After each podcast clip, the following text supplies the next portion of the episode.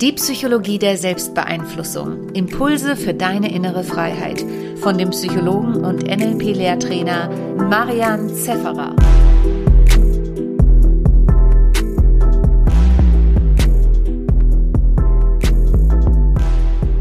Herzlich willkommen zu dieser Podcast-Folge.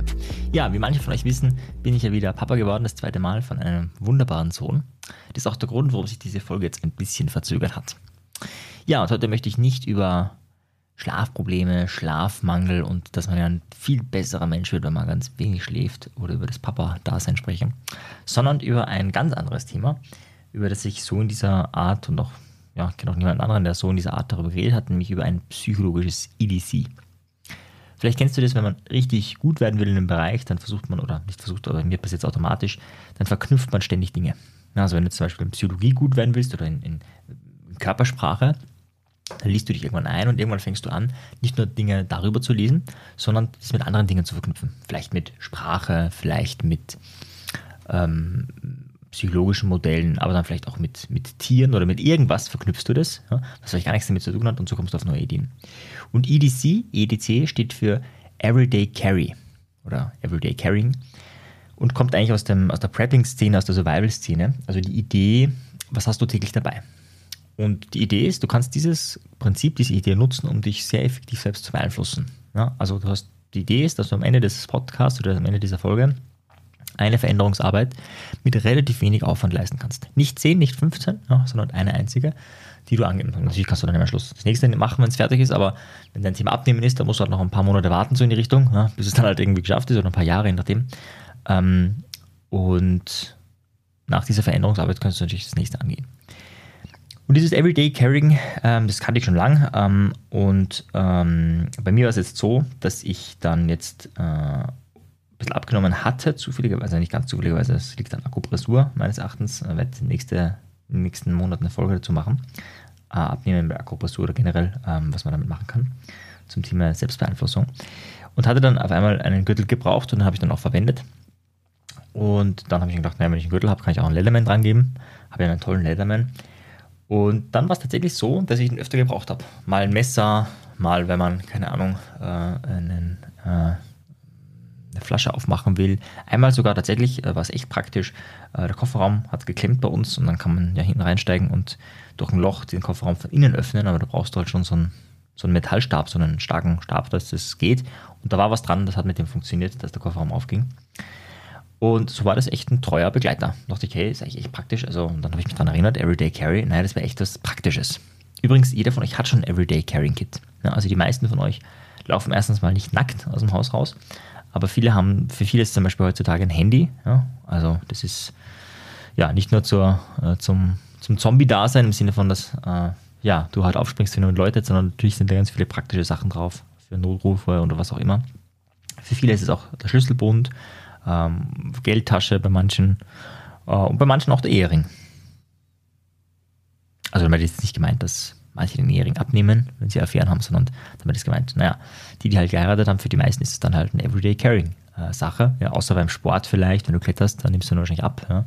aber ansonsten ist das etwas, was du immer dabei hast. Das heißt, das ist jetzt nichts Besonderes eigentlich, aber in der Survival-Szene ist halt die Idee, naja, sei auf alles vorbereitet. Vielleicht kennst du auch die Idee, naja, Erfolg ist Glück, Erfolg ist Zufall, aber den Zufall und das Glück, das kann man vorbereiten.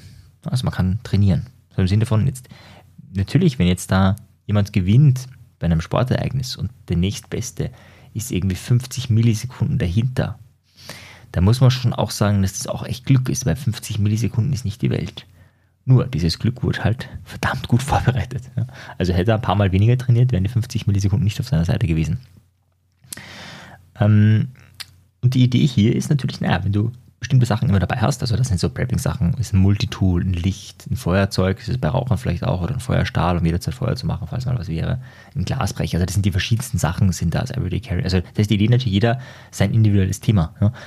Wenn du jetzt, keine Ahnung, Physiotherapeut bist, hast du vielleicht einen ähm, Akupressurstift dabei, wenn du, oder halt, damit dich dann auch auskennst oder Scherzopraktiker bist oder einfach mit dieser Methode arbeitest. Ich hatte zum Beispiel früher auch ähm, beim Schlüsselbund immer einen Laserpointer drauf, mit der Idee, wenn ich zufällig spontan eine Präsentation halten muss, habe ich auch gleich einen Laserpointer dabei. Jetzt muss ich ganz ehrlich gestehen, Also ich, es ist nie vorgekommen, dass ich diesen Laserpointer gebraucht hätte. Außer bei Präsentationen, wo ich wusste, da kann ich den dann brauchen. Das war vielleicht ein, zwei Mal, ja? aber sonst ist es nie vorgekommen. Aber, und jetzt kommen wir zum psychologischen Teil, wenn du das immer dabei hast und du auch diese Intention hattest, naja, wenn, wenn man spontan reden muss, dann, dann redet man halt mit einem Laserpointer, was man braucht, dann erinnert dich das natürlich unbewusst ständig daran. Gar nicht bewusst, es ist nicht so, dass ich jedes Mal, wenn ich einen Schlüsselbund genommen habe, gedacht habe, ah, vielleicht halte ich eine Präsentation, sondern es war einfach so, das, ja, es wäre möglich und unbewusst äh, schwingt das natürlich mit. Also zum Beispiel, wenn du besser präsentieren wollen würdest, könntest du sowas mitnehmen, einfach um diese Erinnerung dabei zu haben. Gibt ein anderes Beispiel, ähm, kommt aus der, aus der narrativen Psychotherapie, beziehungsweise auch in der systemischen äh, Psychotherapie, glaube ich, äh, machen das genauso. Nämlich die Idee, wir im NLP sagen dazu ankern. Also ich mit meinen Teilnehmern, wir im NLP würden dann zum Beispiel bestimmte Gefühle ankern. Das heißt, es ist eine Reiz-Reaktionskopplung, wo wir bestimmte Dinge mit anderen verbinden. Das kann ein Bild sein, das kann ein Klang sein, was auch immer. Und hier ist es halt was Physisches was natürlich an sich schon mal stärker wirkt als Reiz, weil es unwahrscheinlich ist, dass du was mitnimmst. Also sprich, du hast eine tolle Veränderungsarbeit geleistet, zum Beispiel mit einem Kind. Äh, das ist nicht mehr ängstlich und da hast du die Metapher des Superhelden gewählt und dann ist die Frage, ja, was für ein Superheld gefällt ihm? Dann sagt er vielleicht, keine Ahnung, was gerade aktuell ist, Superman, irgend sowas halt. Und dann ist die Idee, dass er sich vielleicht einen Superman aussucht und so eine kleine Superman-Figur immer dabei hat, um sich an die eigene Stärke, an den eigenen Mut oder was auch immer zu erinnern.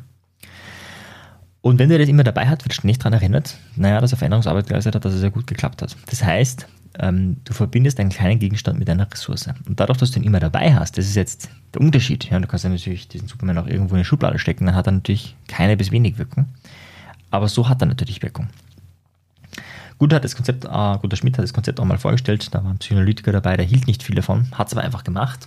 Allerdings hatte er einfach so ein paar Sachen äh, in der Hosentasche dabei, hat die sich auch oft gewechselt, mitgenommen und über Monate hatte er halt einfach so ein bisschen Gerümpel in seiner Hosentasche. Und irgendwann, also er hat nichts damit verbunden, als einfach, also zumindest nicht bewusst. Und irgendwann war er bei einem Teammeeting und hat in seine Hosentasche gegriffen, hat sich gedacht, so sinnbildlich, was für Mist man eigentlich immer so mit sich rumschleppt. Und hat dann nach diesem Teammeeting den ganzen Müll, also das Zeug, was er drin hatte, weggeschmissen. Und Kunde hat gefragt, ja und dann? Ja, und dann habe ich 20 Kilo abgenommen.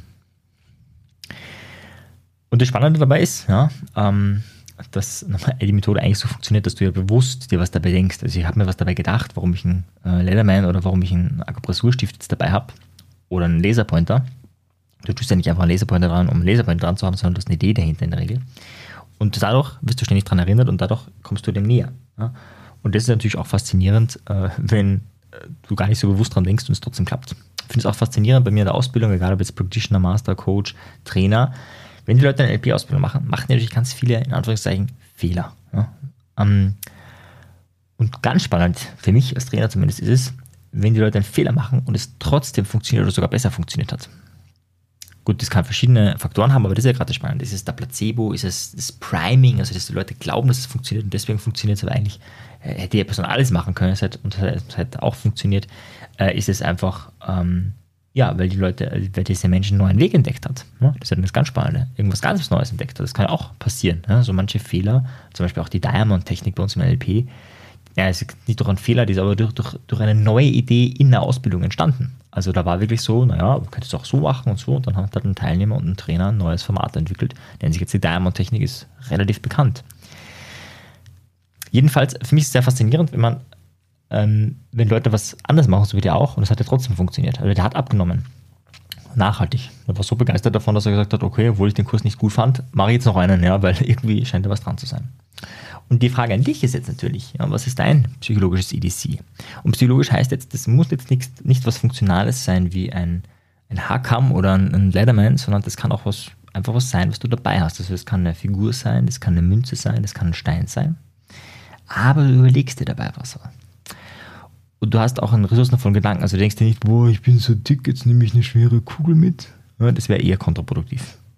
Ja, funktioniert, funktioniert bei manchen vielleicht auch, ja. Wir im NLP würden sagen, wenn jemand ein ganz starker Weg von Typ ist, dann wird vielleicht sogar das funktionieren. Aber nein, das ist nicht die Idee. Die Idee ist, dass du in Ressourcenzustand bist. Du sagst zum Beispiel, boah, ich will besser präsentieren, ich will ein richtig guter Präsentator werden und jetzt nimmst du zum Beispiel Laserpoint oder irgendwas anderes. Kann auch ein Stab sein oder kann auch ein kleines Mini-Notizheft sein.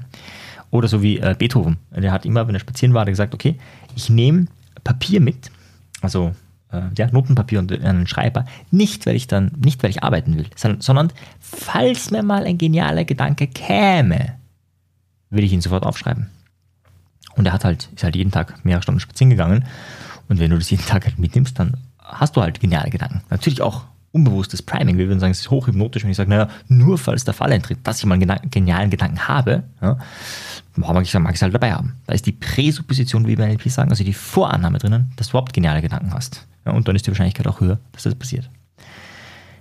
Ja, die Frage an dich, ähm, was ist dein psychologisches Easy? Was würdest du denn gern verändern? Was ist vielleicht eine Sache, die du anders haben wollen würdest, die du anders machen wollen würdest?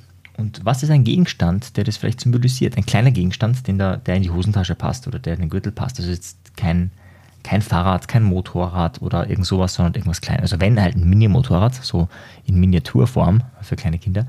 Äh, irgendwas, was du stetig dabei haben kannst. Und dann ist die Idee, also ja, überleg dir das mal und dann sage ich noch mehr dazu. Was ist, was wäre eine Sache, die du immer dabei haben könntest? Was ist eine Sache, die du verändern möchtest?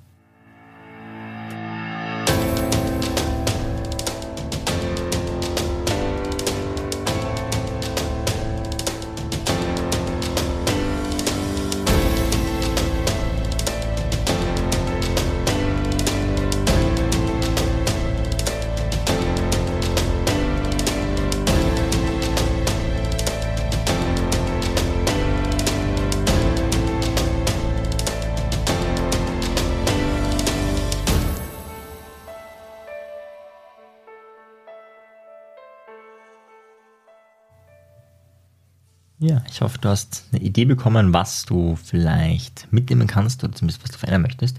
Hier jetzt ganz wichtig, wenn du zehn Sachen verändern möchtest und zehn Sachen mitnimmst, dann hast du nur ein Zehntel der Wirkung, also am Schluss wahrscheinlich gar keine. Das heißt, hier ist die Idee wirklich, die Veränderung sequenziell zu machen. Ja, also wenn du jetzt zum Beispiel abnehmen wollen würdest und da das verwenden würdest, dann würdest du halt ein paar Monate warten, weil wie lange es halt immer dauert, ja, und dann erst irgendwann die nächste Veränderungsarbeit machen.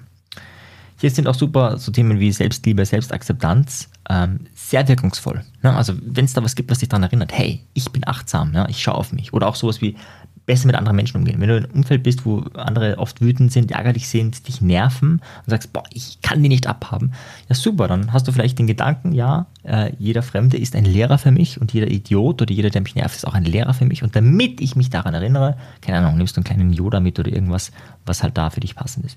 Und wenn du den dann spürst und hast, in dem Moment, wo dich jemand ärgert und sagt, boah, du bist aber echt so und so und so, und du spürst da diesen Yoda in der Tasche, dann merkst du, ah, was würde jetzt Meister Yoda sagen, oder wie auch immer du dann denkst, aber in dem Moment hat es keine Kraft mehr, weil du einen Fokus hast. Und diesen Fokus kannst du ganz einfach behalten, indem du einfach einen kleinen Gegenstand mitnimmst. Ne? Das hört sich jetzt für manche, die das vielleicht da nicht so firm sind, irgendwie ein bisschen, naja, nicht so nach der Mega-Methode an. Ich kann nur sagen, hey, es ist echt ziemlich cool. Ne? Also ich lade dich ein, probier es aus. Ich habe ja auch mit, also ich habe ja diesen Akupressurstift dann ähm, jetzt äh, immer dabei. Also ich habe dann äh, angefangen, wie gesagt, nach dem, wenn ich den Leatherman dabei hatte, dachte ich mir, boah, cool, ich will da mehr, äh, also ich will das jetzt immer mithaben und dann habe ich gedacht, ja, Akupressurstift, den ich gerade nutze, weil ich gerade lerne, will ich auch dabei haben. Noch andere Sachen, noch ein Licht und ein Schreiber. Schreiben muss man auch oft irgendwo was drauf. Jetzt habe ich da so ein kleines äh, Lederding, der ganz winzig ist, also sieht man praktisch nicht am Gürtel. Und da sind aber diese ganzen Sachen dabei und natürlich akupressiere ich jetzt ständig. Natürlich werde ich, werde ich dadurch besser. Ne? Also, weil logischerweise, ja, wenn du immer überlegst, wo kann ich es machen, gibt es eine App, kann man sich irgendwelche Punkte anschauen und so, kann man ausprobieren, schauen, wie funktionieren sie. Ja, klar wirst du dann besser. Wenn du es immer dabei hast, ja, wenn es gerade langweilig ist oder wo auch immer, du am Klo bist oder äh, am Klo vielleicht nicht, aber wo auch immer, kannst du es nutzen und du wirst dadurch besser. Ja, in diesem Sinne, ähm, viel Spaß beim Ausprobieren bei dieser sehr wirksamen Selbstbeeinflussungsmethode und bis zum Seminar im Practitioner oder wo auch immer wir uns da wiedersehen oder auch äh, bis zur nächsten Folge. Ciao dir, tschüss. Wenn dir die Folge gefallen hat, dann bewerte sie doch auf iTunes. Wenn du mehr möchtest, dann schau auf meinem persönlichen Telegram-Kanal Selbstbeeinflussung vorbei oder bei einer meiner Webinare, die interaktiv und kostenfrei sind. Diese findest du auf meiner Website, genauso wie das Audioprogramm, welches mit dem Gutscheincode Podcast günstiger zu erwerben ist. Wenn du wirklich Meisterschaft erlangen möchtest oder dir der Podcast einfach zu wenig ist, dann lade ich dich ein zu einem NLP-Seminar von mir persönlich oder zu einer NLP-Ausbildung. Schau einfach mal vorbei auf die Website. Ich freue mich auf dich. Bis bald. Dein Marian. Ciao dir. Tschüss.